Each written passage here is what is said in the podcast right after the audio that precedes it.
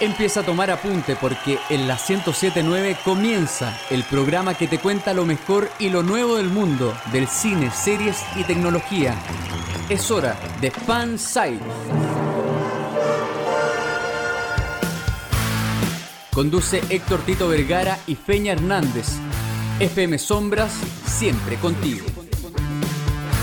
Llegó el momento de darles la bienvenida a Fansite por FM Sombra 1079 y por supuesto para Chile y el mundo a través de fmsombras.cl.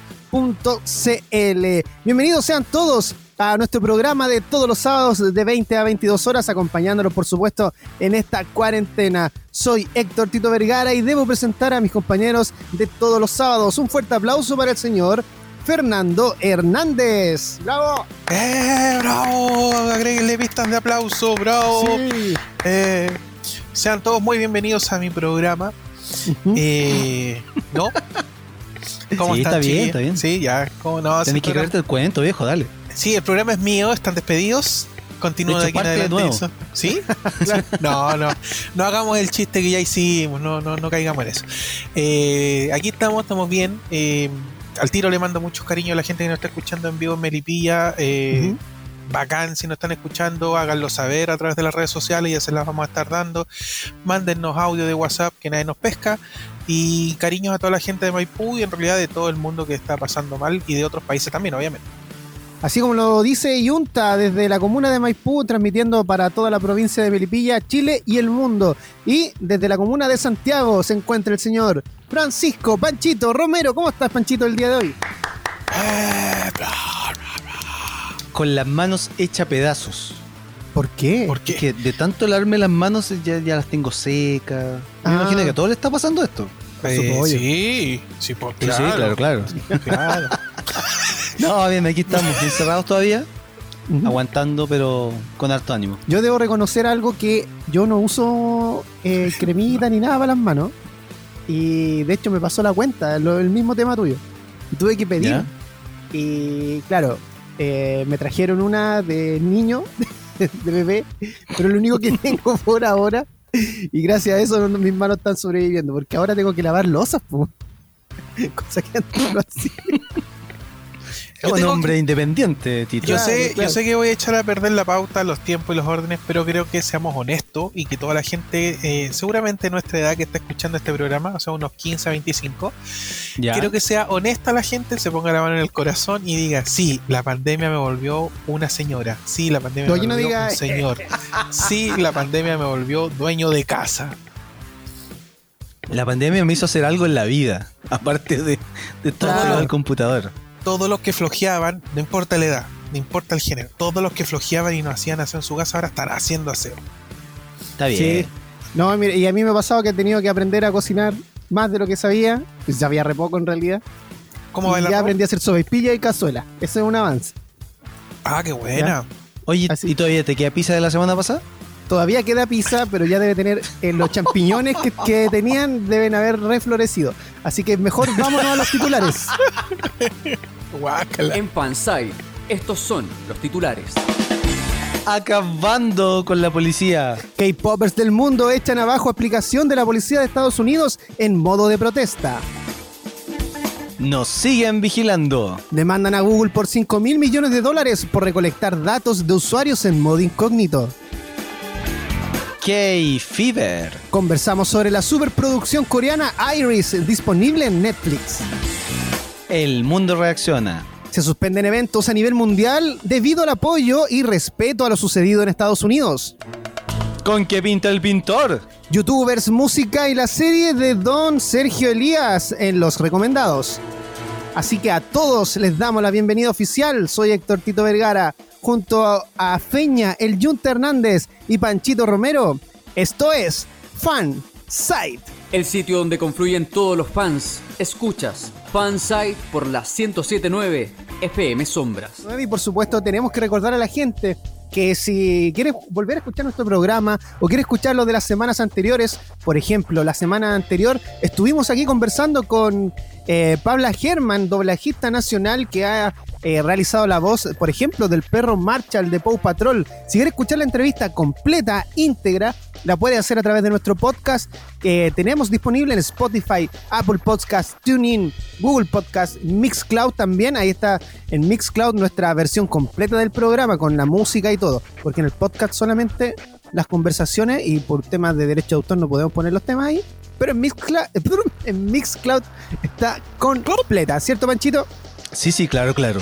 Oye, eh, vamos a empezar con, con estas preguntas que yo le llamo debate, pero al final terminamos conversando y aportando un poco. La de hoy día es la importancia de ser smart en tiempos de pandemia. Ya. De tener un, una tele smart o algún aparato que vuelva smart tu tele, si es que estás consumiendo obviamente producto en televisión, para alejarse un poco del, del- de la tele abierta, porque igual la tele abierta últimamente, y esto ya es como muy de, de- de opinión un poco personal y también de opinión bien grupal en, en el resto de la gente, la tele como que más te asusta que te acompaña. No sé si comparten ustedes la, Sí, de hecho, el concepto. eh, la invitación es precisamente alejarse un poco de las noticias. Si las consumes, que sea una vez al día, no más, si es que. Eh, porque estar todo el día consumiendo la información eh, termina generando hasta una depresión en una persona, así que es bastante complicado el tema. Exacto. Entonces, la idea es que, pensando en que la mayoría de nosotros tiene internet, em, y a lo mejor, no sé, pues no, no, no da el- las lucas para renovar la tele, o la tele que tenéis, no sé, pues te ha durado muchos años y todavía te apaña. Eh, yo, por ejemplo, tengo un- una tele que me compré con uno de mis primeros sueldos por allá por el 2011 ¿Ya? y está como cañón, o sea, funciona súper bien. Y como no es smart, lo que tuve que hacer fue primero comprarle un Chromecast. Ya. ¿Qué es que el Chromecast? Es- exacto, es un dispositivo de un dispositivo de streaming que se llama, donde tú le envías contenido a través del celular o del computador y este aparatito lo reproduce en tu televisor. Ya. No tiene un sistema operativo, o sea, tiene un sistema operativo, pero tiene funciones muy muy eh, muy reducidas. O sea que- solamente No repetir lo que tú le estás mandando o o cómo se llama o, o- o funcionar como fondo de pantalla, qué sé yo. No, no, no tiene aplicaciones, no tiene. Ah, eso ya, no tiene aplicaciones adentro. Lo controlas con tu teléfono. Sí, o sea, lo que pasa, Chillo, es que el, el Chromecast es un receptor de señal, o simplificando un poco el tema, es un receptor de señal y que permite que algunas aplicaciones, generalmente las de Google sí funcionan todas, pero hay otras también, por ejemplo eh, Amazon Prime Video y otras, te sale un icono de una tele con unas ondas de transmisión. Y lo que tú envíes se ve. No es que el aparato en sí tenga un procesador y maneje la información, no, es un simple receptor de imagen y audio para tu televisión. Chromecast se llama. El Chromecast, sí. Hay dispositivos similares que son con. O sea, que tienen protocolos eh, muy similares, como el Miracast, ¿Ya? que mm, también es eh, eh, muy usado en, en computadores con Windows, donde hacen lo mismo, pero más que nada como aplicar un espejo. Como tú enviar lo que tú estás viendo en tu pantalla a un televisor. ¿Y cómo se llama? En ese Miracast. Mira tú. Mira tú. Había un programa de TVN que se llama Mira tú, muy bueno. Buenísimo. Buenísimo. de los creadores de Apla Plac. Se llama Miracast. Ya, bla, bla, sí. Oye, ¿y dónde podemos conseguir estos dispositivos, el Miracast y el Chromecast?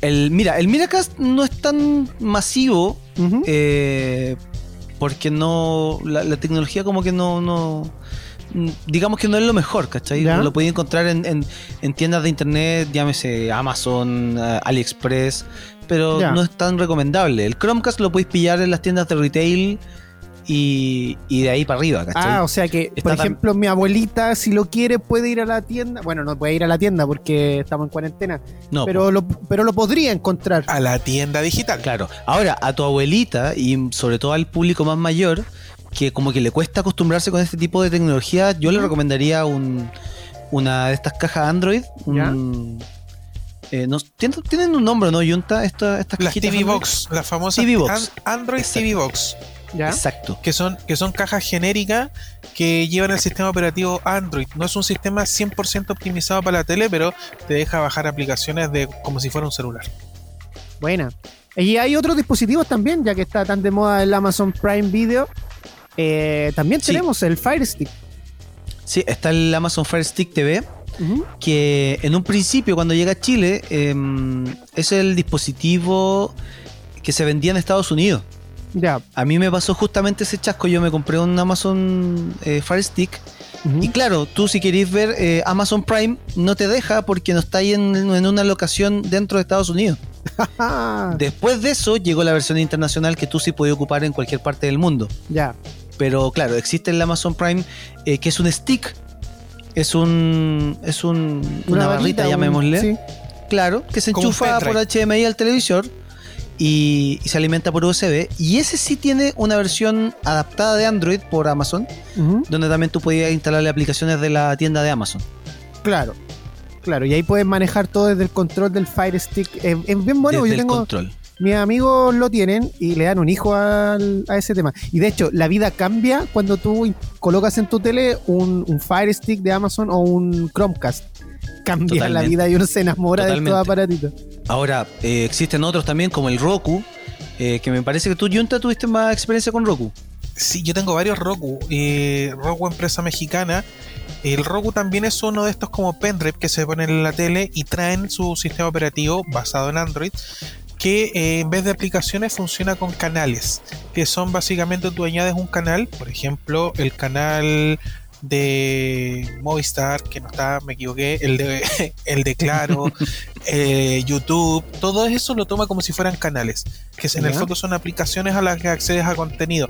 Y es muy bueno y recomendable en la, en la versión Full HD, de ahí para arriba, para la gente que está con Amazon Prime Video. Es con- conversa súper bien esa aplicación en, en los Roku y para Netflix y YouTube funciona impecable. Hay un modelo Roku que te sirve para hacer smart un televisor antiguo, ¿Ya? porque tiene estas salidas RCA antiguas.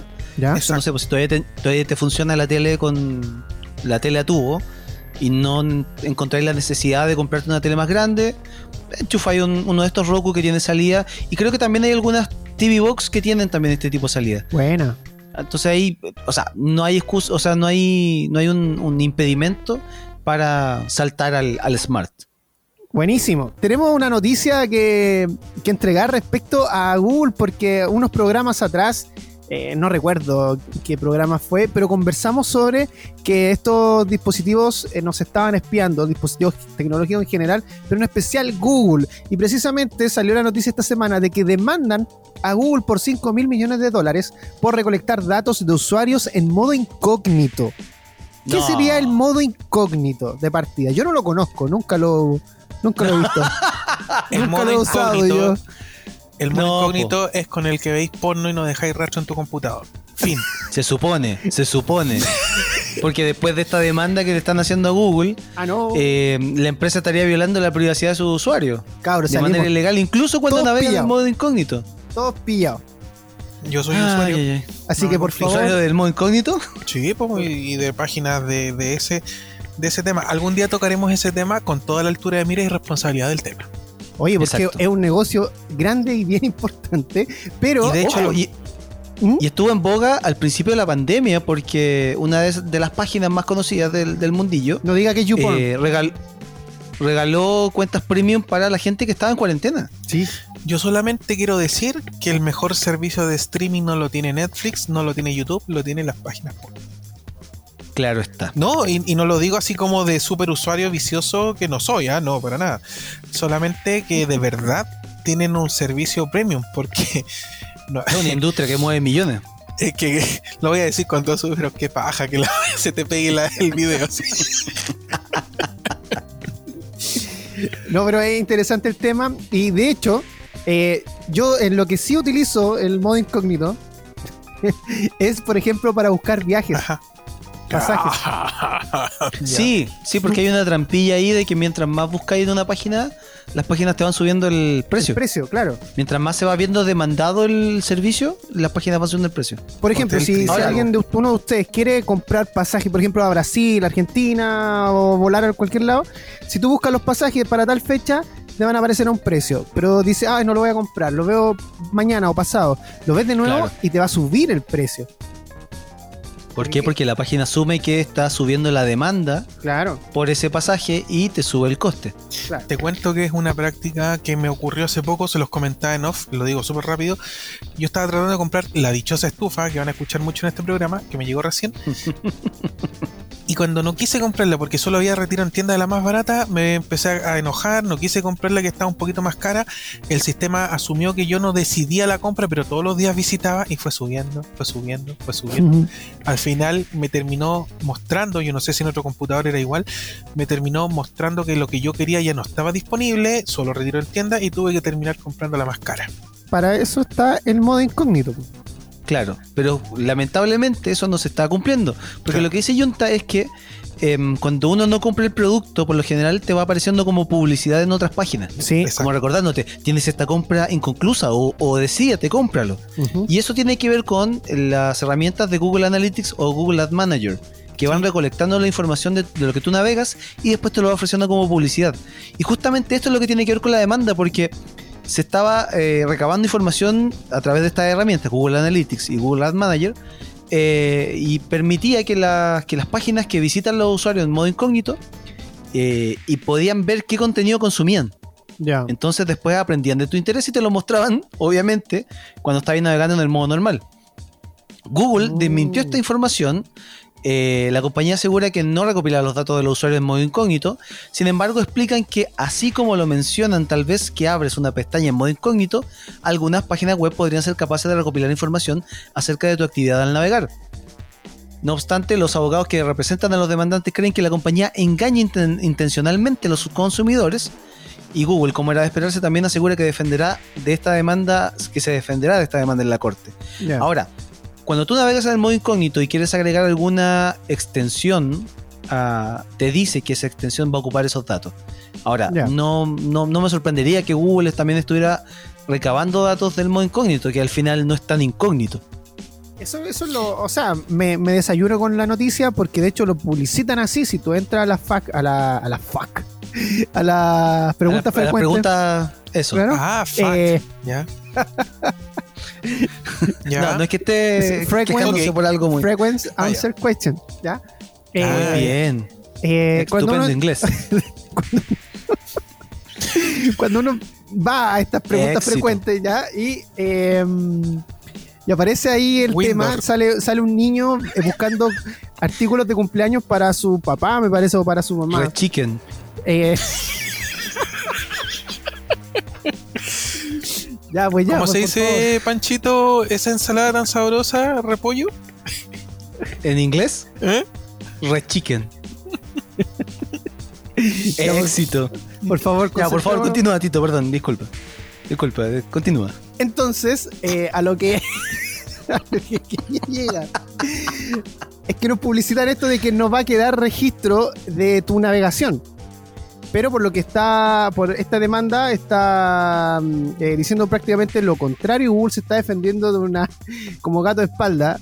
eh, y en realidad yo creo que tenemos que sumarnos todos. Porque si van a detectar todo el porno que estamos viendo, eh, sobre todo en esta cuarentena, vamos a salir pillados.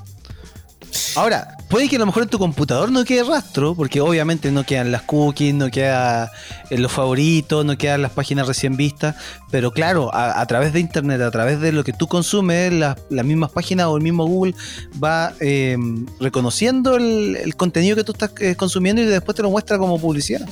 Que ahí- Claro, ahí no debería. yo trabajo con eso. Yo trabajo con eso en la empresa. eh, Ah, o sea, la- de Google. Sí, claro. Pero por favor, Sí, respóndenos. de hecho, está ¿Qué ve auspiciando el Tito? El. eh, se me pasaron como 100.000 respuestas por la cabeza, pero voy a ir a, contarles el tema.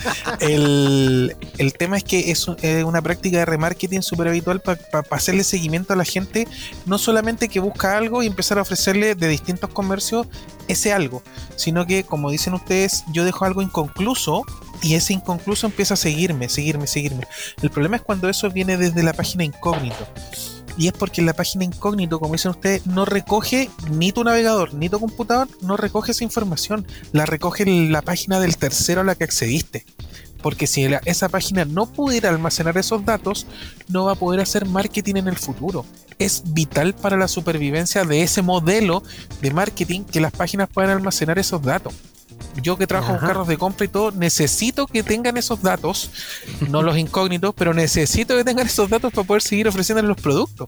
Es todo un tema. Exacto. Sí, y po. después de que Junta haya aceptado públicamente de que es Anonymous, creo que es un, un buen momento para que nos vayamos a la pausa.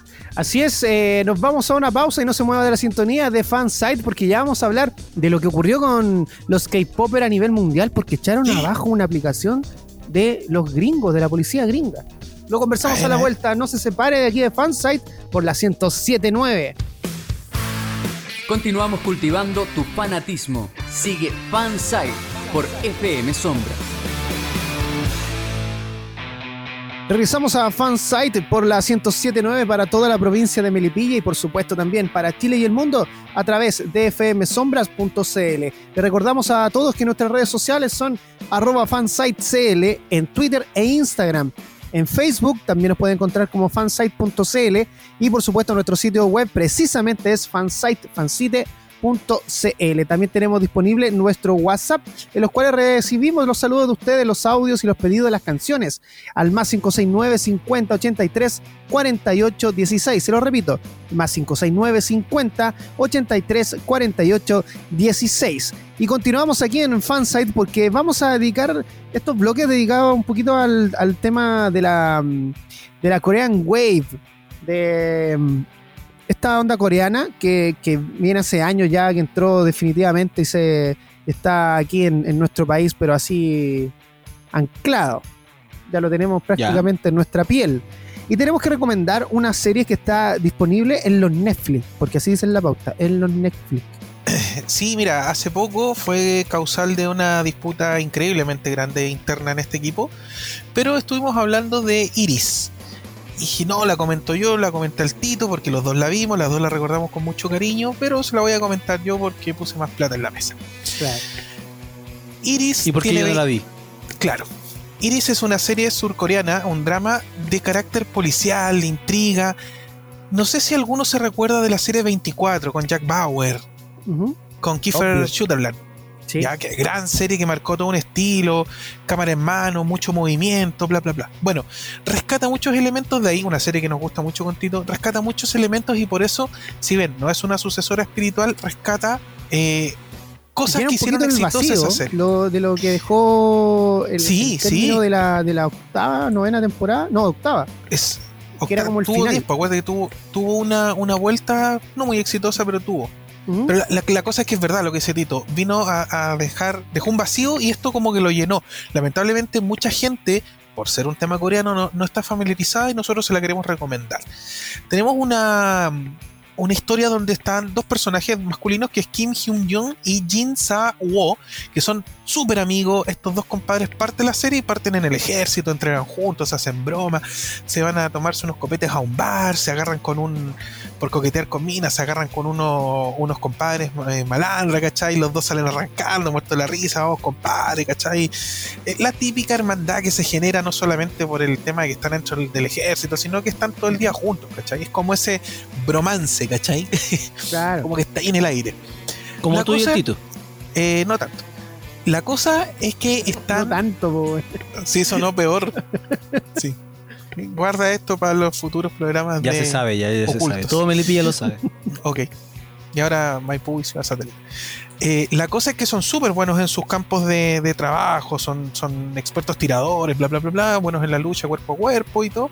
Entonces viene una agencia de ultra seguridad que se llama la NSS, qué terrible, weón. Se llama la NSS, que es la seguridad secreta de, de, de- de Corea del Sur. Que es una Ya, especie no- como, como CTU en 24, como la CTU. Sí, pues como la agencia de. ¿Cómo era? La Contra. Terrorist Unit. Claro.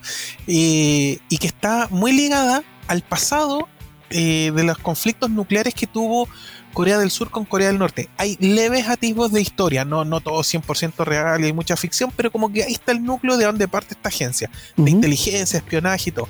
La cosa es que estos dos compadres llegan a esta agencia y se enamoran de la misma mina, porque no puede no haber un triángulo amoroso en un drama o una serie coreana, Ya. que se llama, ¿te acuerdas cómo se llama ella? Seung Hee.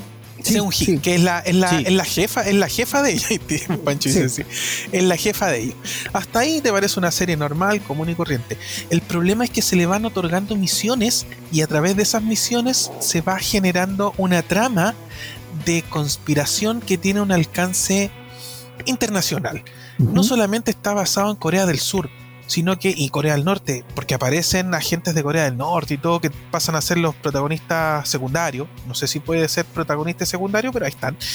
Eh, pero también se mezcla Hungría, Estados Unidos está muy presente en esto. Aparecen actores no conocidos, pero eh, eh, norteamericanos, ¿cachai? O, o europeos. Entonces, la serie trasciende mucho más allá del núcleo de, de Sur Corea. Y como les digo, es el ritmo que tiene no para. O sea, no hay un capítulo fome. No hay un capítulo que si bien hay romance, no les puedo contar qué pasa porque les mata un poco esa magia. No es un romance que te haga vomitar arcoiris. Es un poquito más como lo que se va a dar en una agencia y tiene los quiebres que va a tener y todo. Pero la gran magia de, Iris, más allá que sus per- personajes lo hacen muy bien, sus actores, está en la trama y en las escenas de acción.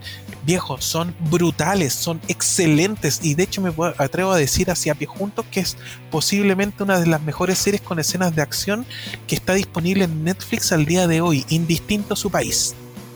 ¿Cuántas temporadas tiene esta serie?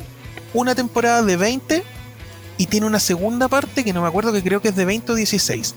Pero estamos hablando solo de la primera, que es donde incluyen los personajes y no les puedo contar nada más de esos personajes porque de verdad en una serie de este estilo es matarles la trama.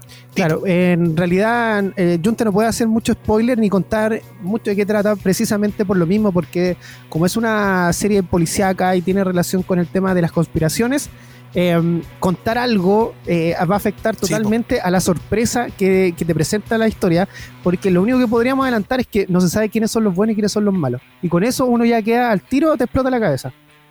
Imagínate, Corea del, Corea del Norte, Corea del Sur, y quién es bueno, quién es malo, eh, prejuicios de lado, etcétera. La- los balazos, las escenas de combate, y yo quiero al tiro, eh, me- algo que me mató en esta serie es que hay dos protagonistas femeninos, una de Corea del Sur y una de Corea del Norte, que bueno, tienen una escena de combate. bueno, es, es filete, pelean sumamente bien, eh, los actores se sacan la cresta, eh, después ven el making of y todo y se dan cuenta que de verdad lo dieron todo en esta en esta serie policíaco conspiranoica y es muy, muy entretenida. No hay Oye. presupuesto bajo en esta serie. Exacto, de hecho no hay capítulo en que no explote un, un vehículo y eso ya la hace cara. Y cabe destacar también la actua- las actuaciones. Tienen muy buenos actores y vamos a destacar dos. En primer lugar vamos a destacar a la chica que es Quinta Eji, que aquí en. Chile la pueden recordar si es que vieron la teleserie Escalera al Cielo, que fue la primera producción coreana, surcoreana que se estrenó en nuestro país, que fue precisamente en TVN. Eh, Quinta Eji en esa teleserie hace el papel de la mala. eh, no me acuerdo el nombre, Yuri creo que era el, el- Yuri, Yuri, Yuri, ese era su Yuri personaje. era la mala. Y acá hace el protagónico junto con Lee Byung-hun.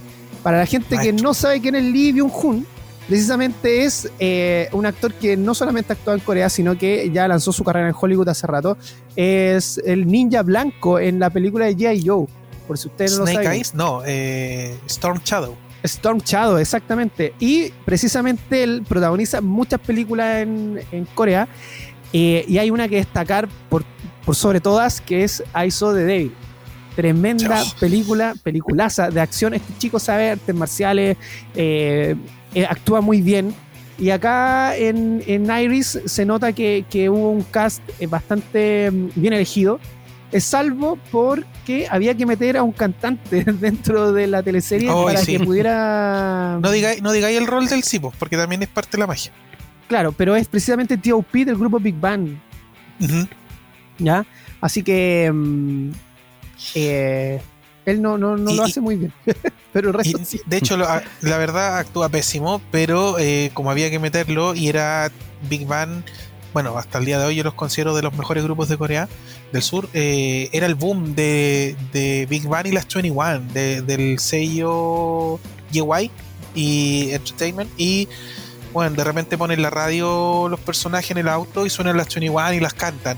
De repente tenéis música de Big Bang en la serie, ¿cachai? Entonces está súper ligado con lo que era el fenómeno pop actual en Corea del Sur y bueno, se siente, se siente mucho. Y Ya. retomamos el tema de, de la onda coreana porque se nos viene un tema bastante importante y precisamente eh, está relacionado con la contingencia que se está viviendo en estos momentos en Estados Unidos. Porque no sé si sabían ustedes que la policía de Dallas en Estados Unidos creó una aplicación en internet para que usted pudiera subir los videos o fotografías de la gente que estuviera haciendo desmanes en las protestas y los grupos K-Popers se pusieron de acuerdo y se organizaron para echar abajo esta aplicación y lo consiguieron. ¿Y cómo lo hicieron? Subiendo videos de los cantantes en los conciertos.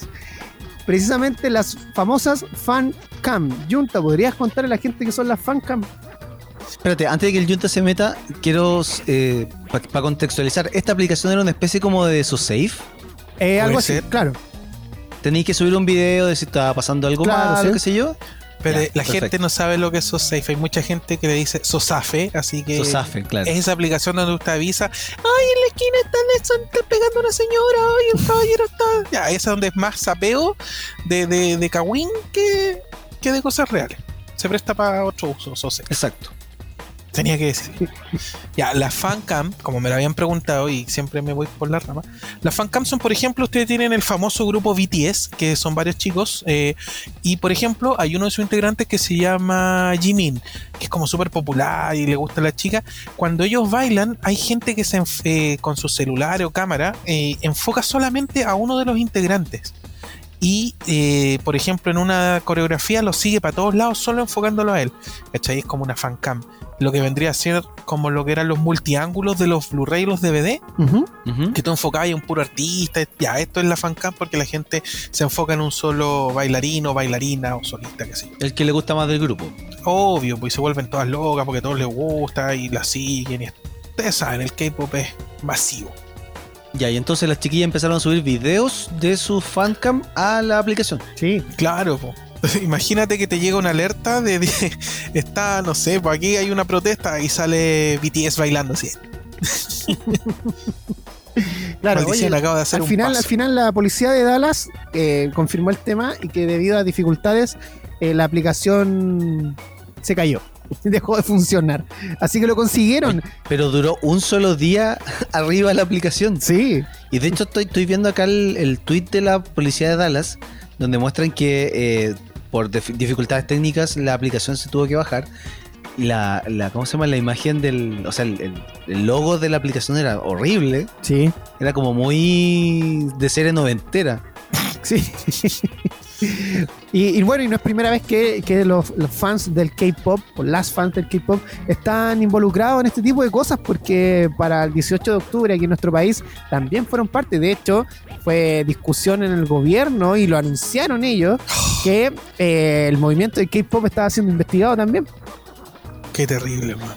Yo me acuerdo en una experiencia radial an- anterior con, que tuvimos con el Junta, yo me sorprendí bastante con el concepto de limpiar búsqueda, que es cuando la- las chiquillas, eh, no sé, po, pasó esa vez con un escándalo que hubo con una polera de uno de los chicos de BTS, y lo que hacen las chicas es empezar a buscar, hacer búsquedas en Google con su nombre, pero buscando puras cosas como buenas, ¿cachai? No sé, po, em, el, el- eh, eh, Juanito es súper bonito, Juanito le gusta, le eh, quiere mucho a, la gente, qué sé Los yo, gatitos. en vez de buscar, claro, en vez de buscar, eh, para limpiar esa búsqueda y salga como de los trending del, de la búsqueda. Yo quedé súper impresionado como del poderío que tiene el, el fandom del K. Ujú. De, de hecho, para cerrar el tema, eh, con todo esto de mm, los horribles actos de Estados Unidos de racismo, la hubieron muchos eh, hashtags a favor y muchos hashtags en contra también. Eh, y las K-Popers metieron su hashtag y lo hicieron pebre. El poder de organización de los fandom y por causa común se ha vuelto mayor. Todas esas niñas que eran más chicas y ahora están un poco más grandes, tienen más conciencia, se agrupan. Eh, loco, no le hacen daño a nadie, son, son un fandom, loco, y mira lo que logran. Bacán. Sí, y por supuesto tenemos aquí al tío K-Popper, al Junta. Eso nos contaba cuando sonaba el tema que una vez lo trataron del Ya. tío K-Popper. Sí, En público. En público, Sí, sí. claro, en, en un evento. en un evento, en un concierto, muchos cabros chicos me dijeron tío K-Popper y me sentí. Pero es que igual estamos no viejos. Sí, claro. En realidad, para los cabros chicos, cualquiera que esté de año arriba de ellos es tata. Así que no me Yo sentí diría tan que mal por 3, ese 4 lado. años más arriba es, es tío. Sí, esta generación es súper extrema.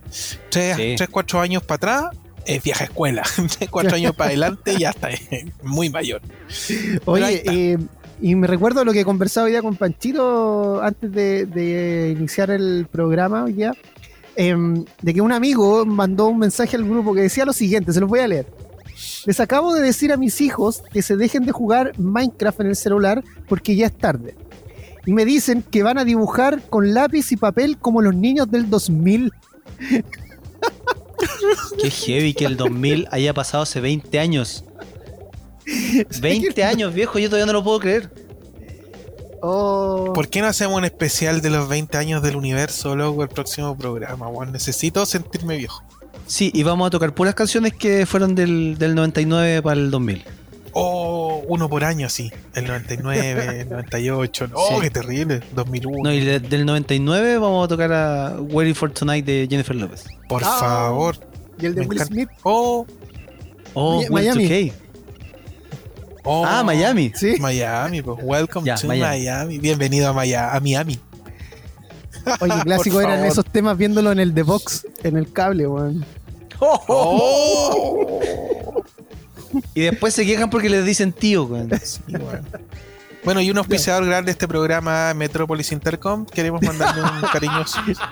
Y Cable Express. Sí. Sí. Y a nuestro auspiciador de telefonía móvil, Smartcom, también queremos mandarle un abrazo por A confiar Startel. en nosotros. Star. Tienen que llamarnos al 700, 700, 600 y mandarnos un saludo. Y si nos Y llaman de regiones, tiene que- que interponer el carrier. Uno, uno, uno, ocho, ocho. ¿Recuerdan los ochitos? El de CTC. Ah, y, y están en oferta todos los teléfonos que ahora vienen con Vibra. ¿Recuerdan? ¡Oh! Vibra. Colpo, en el que llama paga. Sí. Oh, qué heavy. Faundes. Oh, cuando tenías que. No, y cuando sacaron eso del, del que tú llamabas y dices, llámame. Ah, Oh, sí, el- el el Viper. coro revertido. El coro revertido. El coro revertido, el Viper. ¿Qué más? Oh, ¿qué más? Qué heavy. Estamos viejos. No sé, ¿eh? ¿Para qué hablar del internet que nos conectamos con el cable de teléfono? Sí. Uh, Si alguien quiere hacer una llamada, tenéis que votar la descarga que estáis haciendo. Oh, era terrible. eso. con tutopía.com me conectaba de las 9 y jodía a toda la familia. No importa si se moría un familiar y llamaba urgente, weón. No, y tenías que meterte a internet en esa hora, de 8, eh, de Sí, 8 en adelante, porque era tarifa baja. Era Bueno. más barato, sí. Sí. Yo me puse. Yo me acuerdo. puse- Sí, dale. que, que en, mis años ñoños yo me metía a los foros, año 98, 99, y co- hablaba con ñoños de todos lados, po, y pinché con una, una comadre que le gustaba Tu Mix, una banda coreana muy, muy entretenida de pop. Y mm, no, me gusta la banda, a mí también. Ay, un día eh, me gasté dos días seguidos porque estaba solo en la casa, mi familia estaba en la playa. Dos días conectado a internet fue terrible, con la cuenta, weón. Yo después llamaba y la mina resultó que era de Arica, weón, y yo meta llamando. Oh, ya. Terrible. Oye, yo tengo una anécdota. Yo no alcancé mucho a conectarme por, por, por ca- o sea, por teléfono, ¿Ya? pero un compañero de colegio, Pato González, que le mando un saludo, dudo que no esté escuchando, pero le mando un saludo, me contaba que él la primera película de Harry Potter la bajó por, eh, por, por ese Por tipo de conexión. Nah.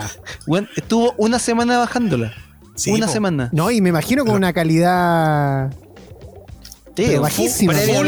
Horrible. Full Claro. SD. 120 por 120 megapíxeles. Claro. De hecho, existía o 140% no me Sí, acuerdo. Sí, Sí. yo bajaba así los videos de la WWF en esa época. Sí, pues de, de hecho la calidad más baja de YouTube es 144p. Yo Ya. bajaba los videos de K-pop y de, y de pop japonés. Los bajaba por ahí por el año 2000 en calidades. Pero el, el salto fue al 2000. Ya, ¿sabes qué? Vámonos a la Windows pauta, Media ya. Video. ¡Oh, ya! Ya vámonos a la pausa. Sí, sí, Se sí. de fue. hecho, y de hecho, video, cuando te, te bajabas uno de QuickTime y no sabías cómo reproducirlo en tu Oh. Windows 95. weón. Ah, qué, qué, qué buenos tiempos. Qué buenos tiempos. Nos cagaban por debajo, pero eran buenos tiempos. Windows 95. Yo alcancé a Qué tener hermoso. 3.11. Sí, yo, yo, yo me, me introduje al mundo de la computación con Windows 3.11. Ya. Yo tenía instalaba Super Mario con 5, 5, no sé si eran 3 o 5 discos blandos. Ya. Sí. Se instalaba por partes. Y los la discos verdad, Rosa, tú alcanzaste a usar DOS. Sí, po. De Pero hecho, si para fa- iniciar Windows consola. 3.11 teníais Sí, que entrar por DOS. po. Sí, Sí, que po. colocar Win, Enter.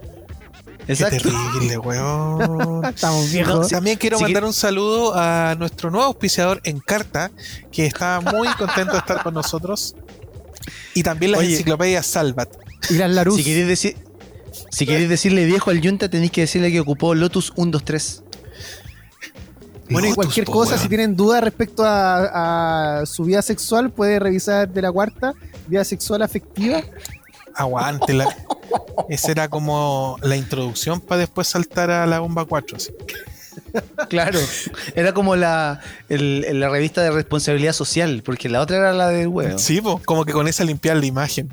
Claro. Saludos a acércate, a- acércate al micrófono, Tito. Te Ay, estás, sí, per- te perdón. estás perdiendo. Perdón. Ahí sí.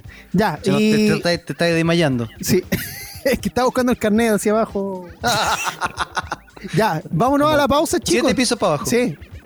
Vámonos a una pausa y no se mueva de la sintonía de Fansite porque ya se viene más Ay. información. Vamos a hablar de videojuegos porque tenemos info del Fortnite, por supuesto también de la nueva consola de Sega. Fanáticos de Sega, Ah, sí. se viene. Vamos a una pausa y ya regresamos aquí en Fansite. Presiona Start para continuar la partida. Sigues en Fansite por FM Sombra. Regresamos a Fansite por la 107.9, esto es FM Sombras y por supuesto también para todo Chile y el mundo a través de www.fmsombras.cl. Y si usted necesita algún trabajo visual para su empresa, nosotros le vamos a recomendar a quien nos hizo la visual de Fansite a través de nuestras redes sociales, lo que usted ve en Instagram, lo que usted ve en Twitter y por supuesto lo que ven en fansite.cl. Lo hizo acá nuestra querida amiga Macarena. Panchito, ¿tiene más información? Sí, si usted en este momento está acompañándose del programa a través de Instagram, va a estar viendo que todos los posts, las historias que estamos subiendo están normadas por una franjita de colores muy bonito. Esa imagen visual nos la hizo eh, Macarena que a través de su de su Emprendimiento. Emprendimiento, exactamente. Lifuru.dno. Si ustedes quieren eh, algún, alguna, algún apoyo con, con un logo, con la identidad visual de su proyecto, si usted es una pyme que necesita un poquito más de, de- de ayuda en las redes sociales, no duden en contactar a, a- a la Maco ahí en lifuru.dno en Instagram. Ahí están todos los datos para que la busque y ella le pueda dar una solución a un precio totalmente justo. Acá no, no, no se cobran grandes plata, es, es un trabajo consciente. Lo vamos a comentar también en el Instagram para que quede el link ahí ¿Ya? y, y- y vayan y, y- y resuelvan su- sus problemas de diseño con, con Lifuru DNO, que fue que nos hizo la, hermosa imagen visual que tiene Fansite actualmente. Perfecto. Entonces ahí la invitación para todas las eh, pequeñas empresas, para las microempresas que necesiten ayuda respecto a, a los diseños, lo puede contactar ahí para que para que tenga un trabajo ahí profesional y se vea se vea bien bonito. Y ahora vámonos con la información de videojuegos porque eh, al igual que varias empresas que han tenido lanzamientos y eventos, eh, Fortnite este videojuego que yo sé que hay muchos niños que lo juegan. ¿Por qué se escuchan unos chillidos por ahí? Por favor. No, pero ¿cómo? No, No, los no trate sé. así. No Epic, los trate así. Epic Games retrasa una vez más. Perdón, pero Hay recién caché. Yo pensé que éramos nosotros y nos estaba retando el Tito y se refería No. a otros nosotros. A otros nosotros, pero más jóvenes. Oye, Incluso viejo, se harto- ofende. Hay hartos viejos también. Sí, igual me incluyo, igual me incluyo. De hecho, mis alumnos me usted dicen que sabe- soy el profe rata. ¿Ustedes saben por qué les dicen niños rata, no? ¿De dónde viene ¿Por qué? Porque de verdad chillan y se, cuando se enojaban chillaban de, por el tono de voz de la edad. po. Ah, ok, ok. Si es por eso, ¿cachai? Y ahí Sí. derivan quizás cuantas cosas más, ¿cachai? Pero bueno, buena onda igual, si todo- todos fuimos en algún minuto niños rata. Claramente yo tenía la voz grave en esa edad.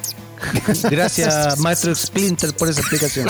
Sí, así estoy ahora. Soy el papá Guarén. Papá Guarén. Tío Coipo. Tío Coipo, po. Ya vamos con la información, porque tanto la temporada 3 como el evento en directo, el dispositivo se retrasan una tercera vez, esta vez por los recientes acontecimientos en Estados Unidos. Parecía imposible, pero Epic Games ha vuelto a retrasar el lanzamiento de la temporada 3 de Fortnite Battle Royale. No solo eso, eh, sino que de nuevo también el evento en directo del dispositivo se ha aplazado. La decisión en esta ocasión parece que ha sido tomada en consecuencia a los recientes acontecimientos que se están viviendo en Estados Unidos por las protestas raciales relacionadas con George Floyd. Esto se suma también al evento de PlayStation para el 4 de mayo que se suspendió como uno o dos días antes y también junto con lo de Electronic Arts. Y no solamente ellos, sino que por ejemplo, para los que tenemos el Call of Duty Mobile, también pudimos ver que el evento de temporada también se suspendía. Junta, ¿tú tenías más info de eso, no?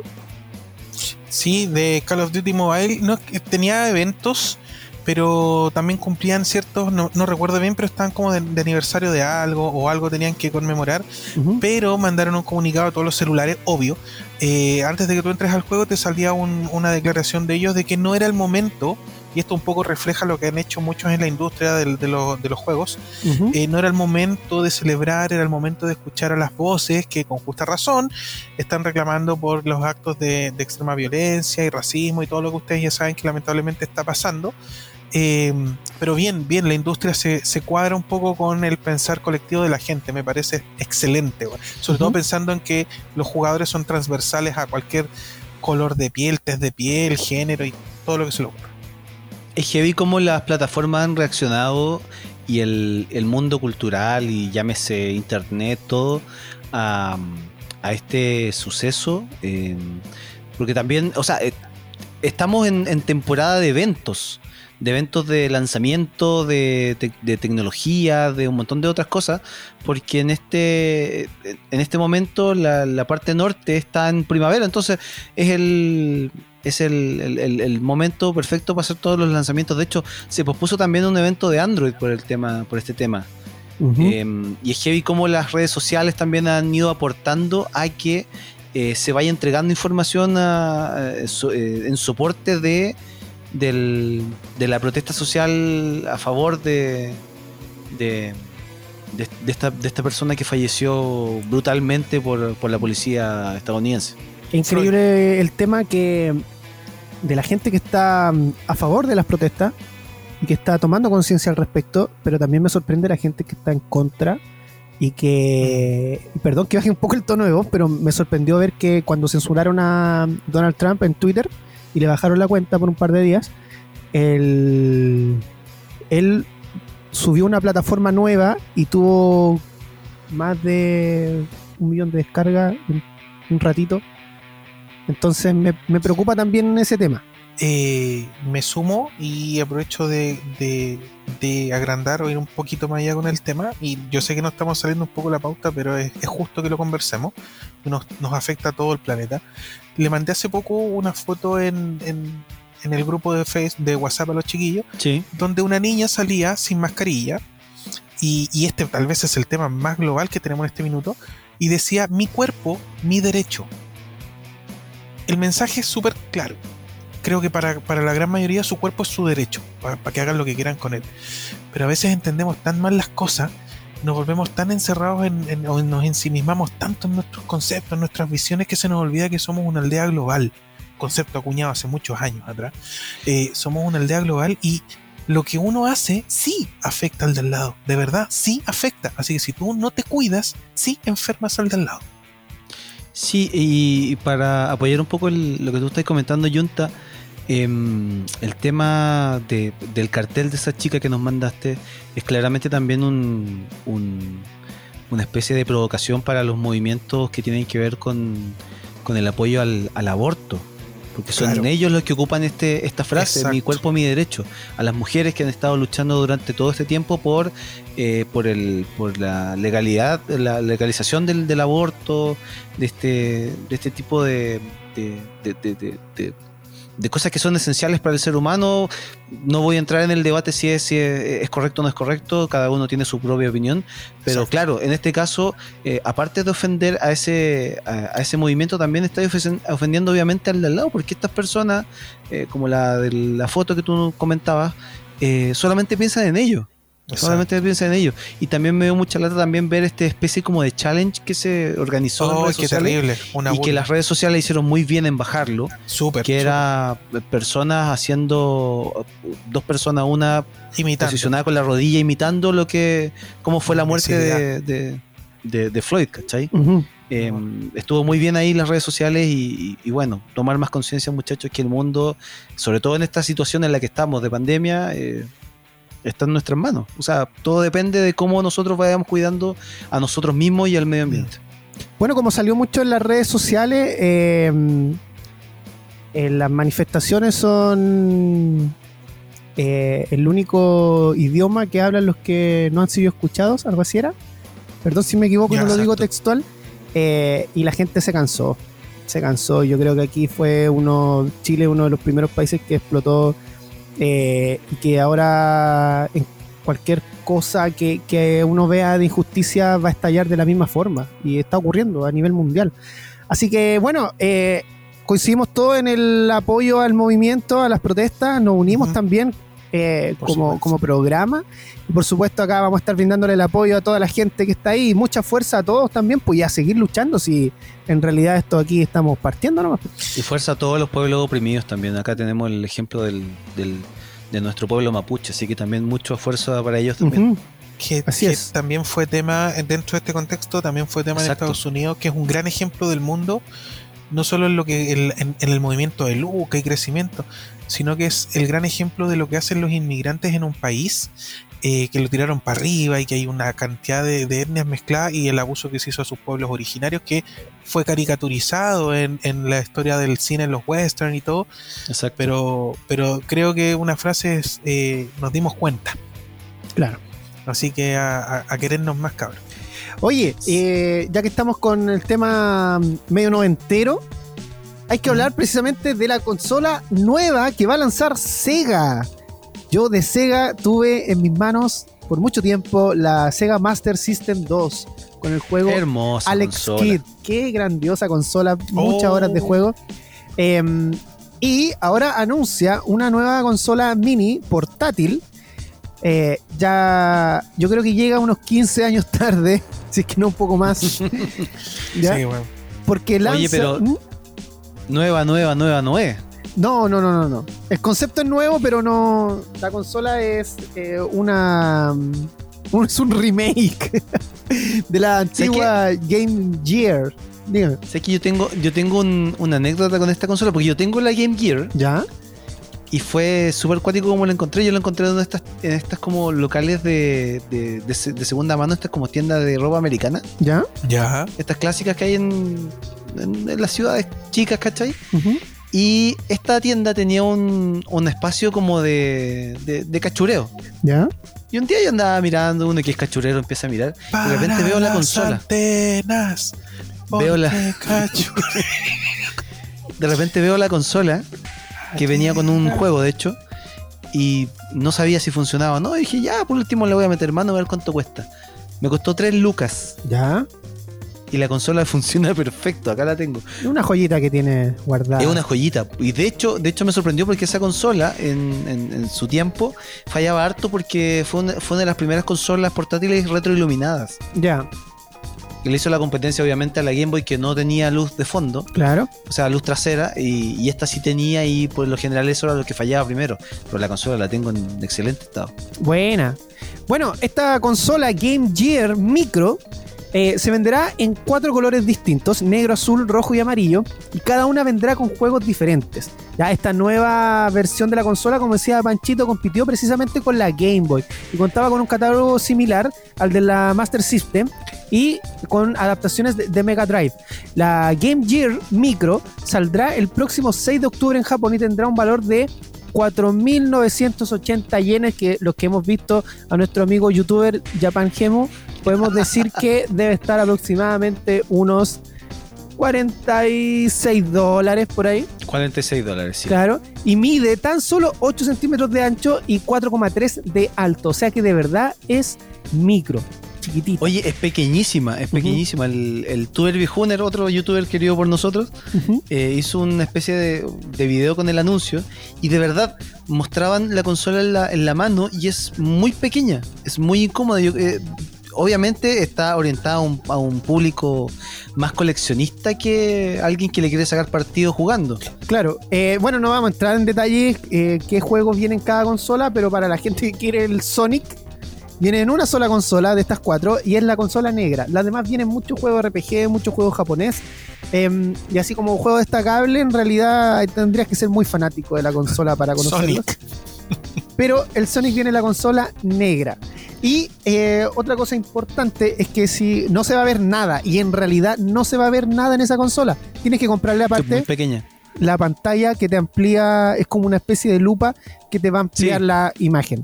¿ya? Entonces a esos eh, 46 Oye, dólares pero- súmale unos 20 más.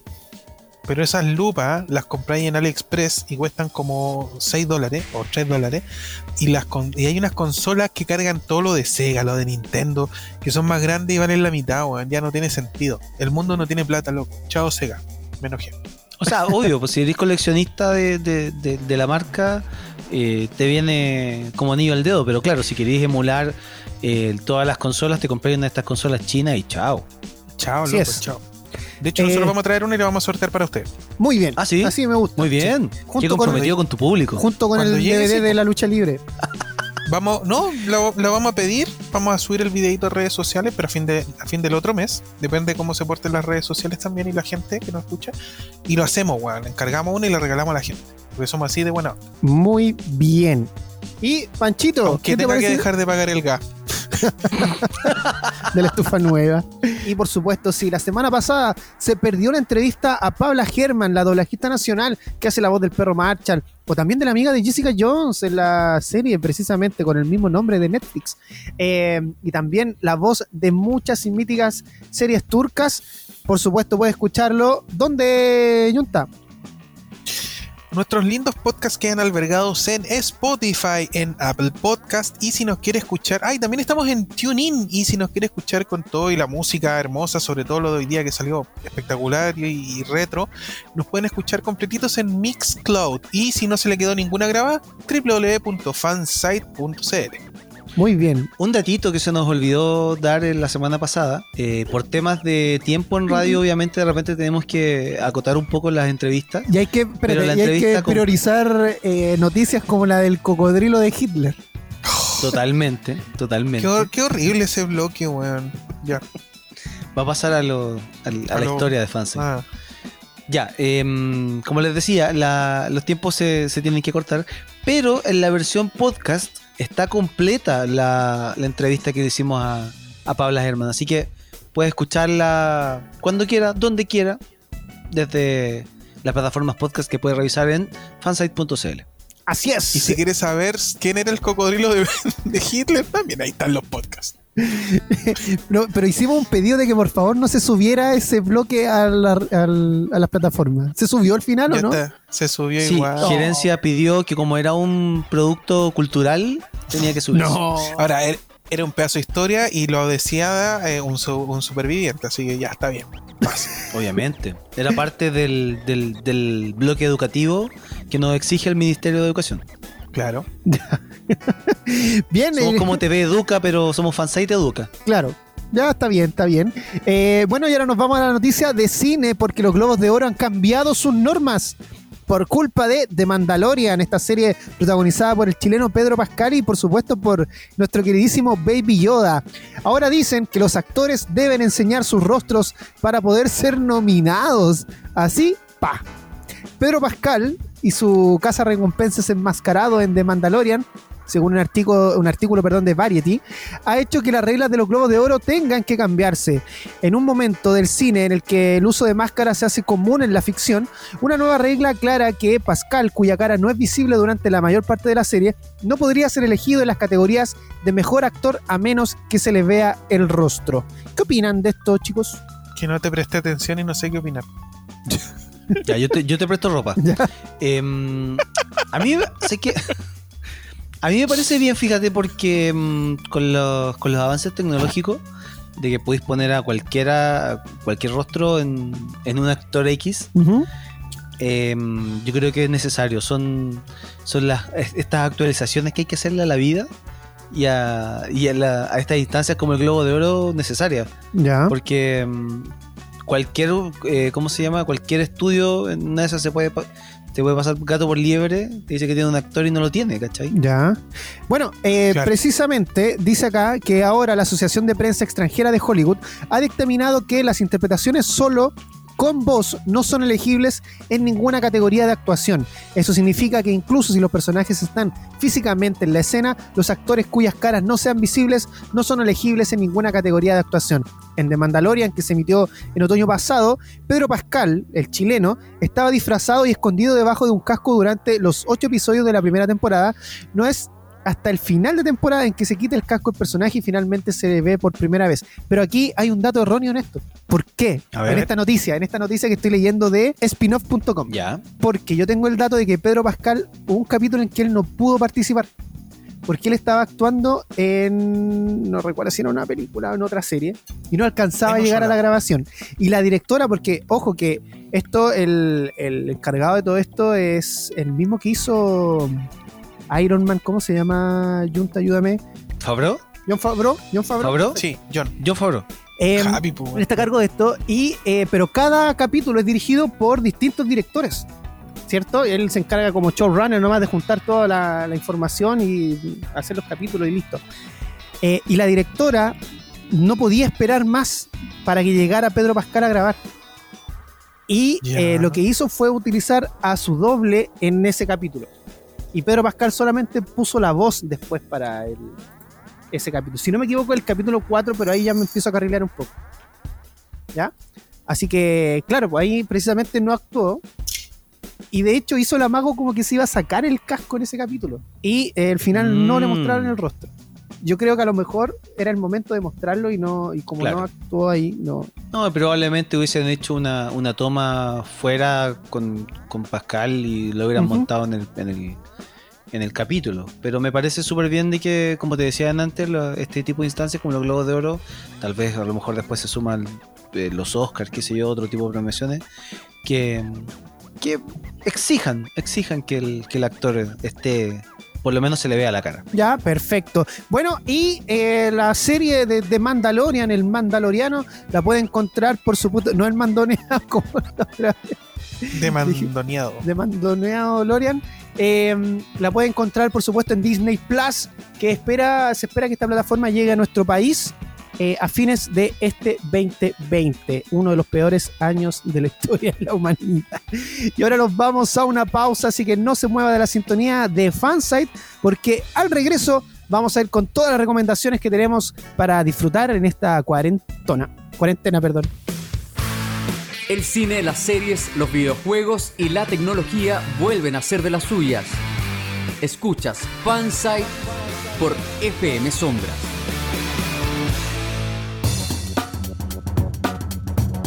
Regresamos aquí a Fansite y como les prometimos, tenemos los recomendados para mm, sobrellevar esta cuarentena, Ayunta. Sí, vamos a ir súper al grano. Eh, YouTube es una fuente de mucha información bastante buena. Por favor, aprendan a discriminar el contenido bueno y de calidad que hacen algunos youtubers. Y les cuento que, ah, y antes de eso les cuento rápido que YouTube dejó de lado la creación de contenido propio, series propias, lo Netflix y todo. Eso ya lo votó, eso ya no corre y ya no estarían ellos haciendo Cobra Kai, este spin-off del mundo de Karate Kid, como para darle esa noticia. Lo va a transmitir, pero no lo va a producir él porque ya no produce series propias porque le fue pésimo. Sin embargo, los youtubers hacen muy buena calidad de contenido, como por ejemplo el que les recomiendo ahora que se llama Sep Films, que es un canal de un argentino que se llama Nicolás eh, Amelio Ortiz. Y que tiene una particularidad. No es un tipo, es un, eh, no es un cineasta o un cinéfilo extremo que te hable desde todo el punto de vista de la técnica. La incluye, lo dice, pero te lo transmite de una forma súper digerible. Entonces cualquier persona puede ver su contenido y entender del cine, los análisis que hace de distintas películas. El tipo le gusta mucho la animación japonesa, sobre todo la de los 90. El tipo te puede estar hablando de Scorsese, te puede estar hablando de Kubrick, después te puede estar hablando tranquilamente de, no sé, de la historia del cine japonés, que sabe mucho, y todo es digerible. El otro día pedí a mi mamá viendo a Set Films y estaba viendo la historia del cine japonés con Kurosawa, los siete samuráis que fueron a escuela y un montón de cosas. Un canal súper recomendado, chiquillos, análisis y historia del cine, filete. Y el otro que quiero recomendar para los audiófolos, ¿nos, audiófolos, ¿está bien dicho así, chiquillos? Melómanos. Melómano es la palabra correcta. He escuchado mucho la. Pero bueno, les quiero recomendar a Soundtrack, ya lo hemos escuchado un par de veces acá en el programa, que es un tipo que es un pulpo, el loco, sabe, maneja muchos instrumentos, conoce todo de música. Eh, no sé qué estudió, estudió música claramente, no sé si es un ingeniero en sonido, qué alcance tiene, pero el tipo estudió música por eh, Queen y por Michael Jackson, son sus como máximas en la vida, y el tipo le hace análisis a distintas bandas, incluyendo bandas nacionales como em, Los prisioneros, esas mismas, eh, los bunkers, eh, los Jaivas, los jaivas, claro. Eh, pero en realidad le hace, a cualquier a cualquier música, la gente le pide, el loco agarra, analiza, separa las pistas o se las consigue por separado, te, analiza la voz, eh, cómo vocalizan, eh, qué instrumento, el loco es capaz de eh, cachar qué instrumentos está usando, eh, el loco te abre el, mundo de la música eh, deconstruyendo audios y explicándote la magia y por qué es tan bueno ese tema en particular, qué cosas lo hacen eh, poderoso al oído y un montón de cosas. No se van a aburrir, se van a pegar, se van a viciar con estos dos youtubers, Soundtrack, Sean para los amigos, eh, el chico que hace análisis de música, y Sep Films, el chico que hace, eh, argentino que hace análisis de cine. Ambos, ambos es youtubers me español. gustan, me gustan mucho. De, de Nicolás Amere Ortiz, encargué uno de los libros, eh, Argentina, porque él ha escrito dos libros, y encargué uno. eh, porque me gusta mucho el cine, con él he aprendido bastante, bien pedagógico para explicar eh, todo el Súper. análisis que él hace. Y Soundtrack, para la gente, para los fanáticos de la música, les va a encantar. Y para los que no, los que solamente escuchan música por disfrutar, también les va a volar la cabeza cómo se puede lograr analizar un tema. Así que totalmente recomendable tus dos canales. Exacto. eh, yo he escuchado de, de Soundtrack eh, de mucha gente que no es muy experta en música o que solamente es la que escucha música por, por- por gusto todo el día. Y es impresionante lo didáctico y lo, lo, lo bien que explica, así como muy aterrizado al, al resto de la gente, cómo, se cómo, cómo deconstruir esa canción, qué instrumentos están, en qué, en, en qué eh, en escala musical, qué sé yo. Eh, es súper educativo. eh, recomendado 100%. Y bueno, ya que estábamos hablando de buena música, Panchito, ¿qué nos puede recomendar? ¿Se han dado cuenta que últimamente en el mundo del pop eh, se han ido apropiando eh, ritmos como el, el rap de- desde el principio de los, de los 2010 y actualmente está muy, muy, muy eh, enraizado en el pop lo que es el trap? Sí. La mayoría de los artistas, eh, por un tema ya comercial, más que como eh, compositivo, eh, se están yendo a lo que vende rápido y lo que vende rápido actualmente es el trap.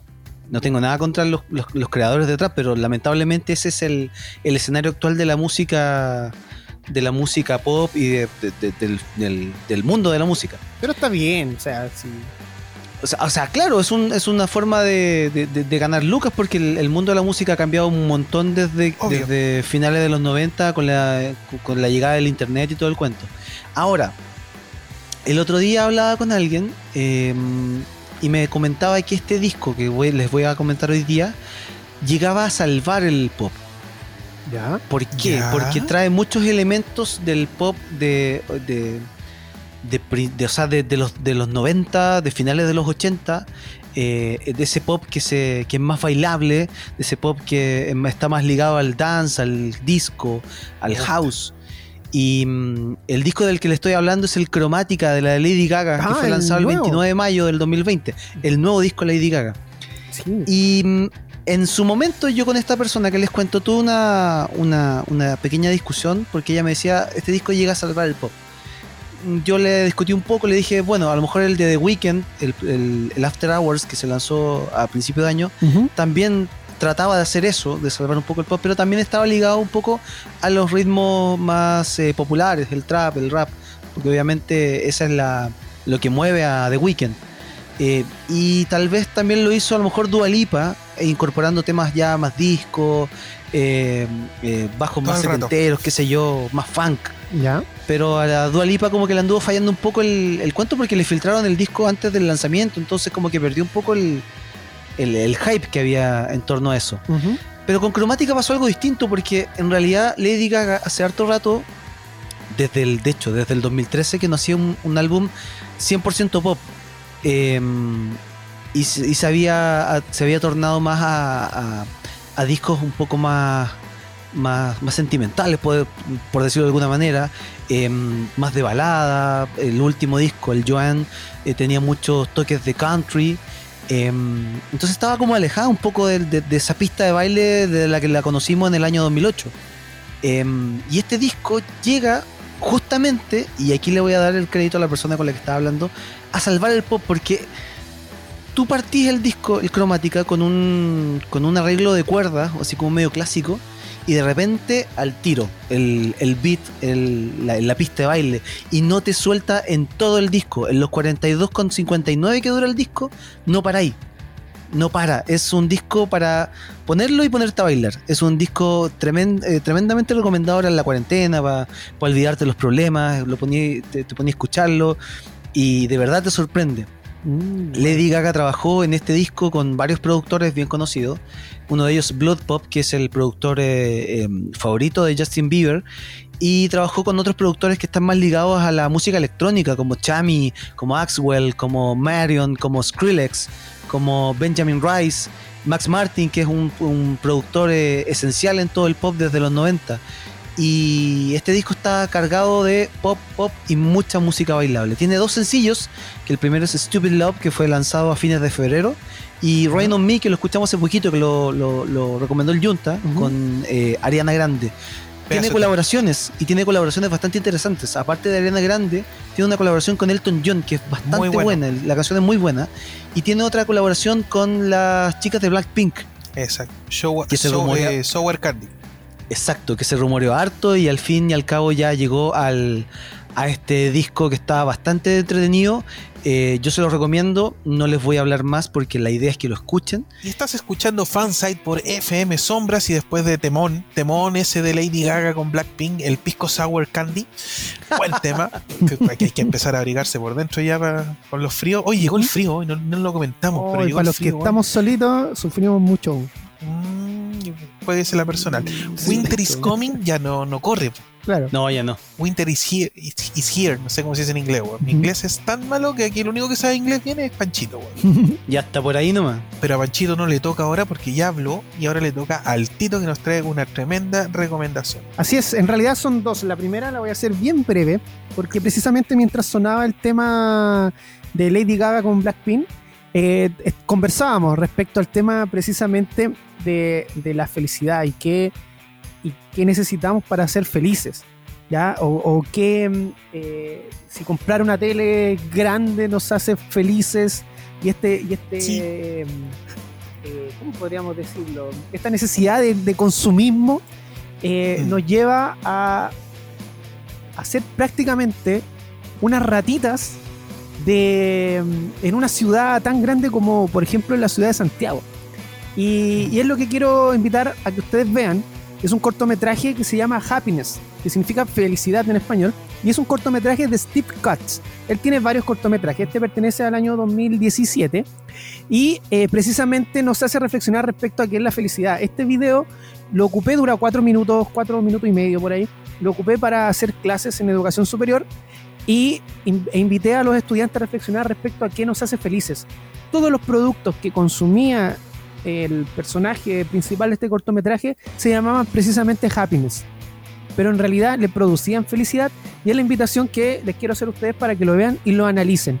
El video trata de unas ratitas, eh, es una ciudad llena de ratas Y todas las ratas van a trabajar, suben al metro, pueden sentirse identificados con eso, pueden sentirse identificados de cuando la ratita se compra un auto último modelo, em, cuánto le dura la felicidad.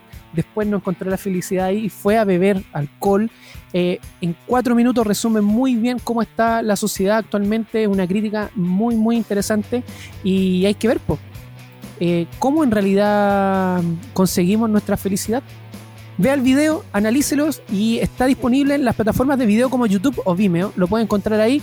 Happiness es el nombre del cortometraje.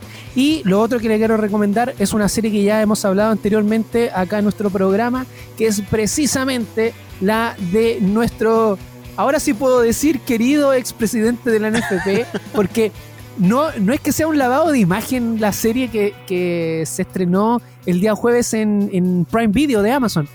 Eh, pero sí que está tan bien caracterizado que nos llega a caer bien nuestro eh, querido personaje Jado. Me caí, perdón. no se preocupe, Junta. Bueno, esta serie está dirigida por Armando Bo, escritor de la película Birdman, que el 2014 se estrenó y también se ganó un Oscar.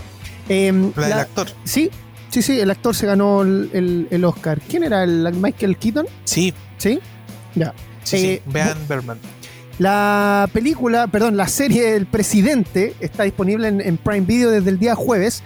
Eh, está protagonizada por Andrés Parra, que fue el mismo actor que hizo de Pablo Escobar en El Patrón del Mal y también de Hugo Chávez en El Comandante. Aquí está representando a Sergio Jadwe y lo hace realmente increíble. También trabaja Luis Morgani, que es el argentino que representa a Sergio Grondona y que precisamente es el narrador de esta historia. Y fue el personaje que adoptó a Sergio Jadwe como aprendiz. También tenemos a Paula Gaitán, conocida también por la serie de Narcos, donde realizó el papel de Tata Escobar. Eh, acá es el papel de Nené, la esposa de Sergio Jadwe y quien lo manipula un poquito no, no un poquito, bastante mejor dicho. Y Carla Souza, que ella es el personaje de Rosario, que es la agente FBI, que recluta a Sergio Jadwe desde el principio. O sea, cuando él asumió como presidente, el FBI inmediatamente lo interceptó. Acá se ve que, que lo raptan y todo eso. Y eh, ahí comienza este tipo de, personaje a hacer una especie de topo, de soplón.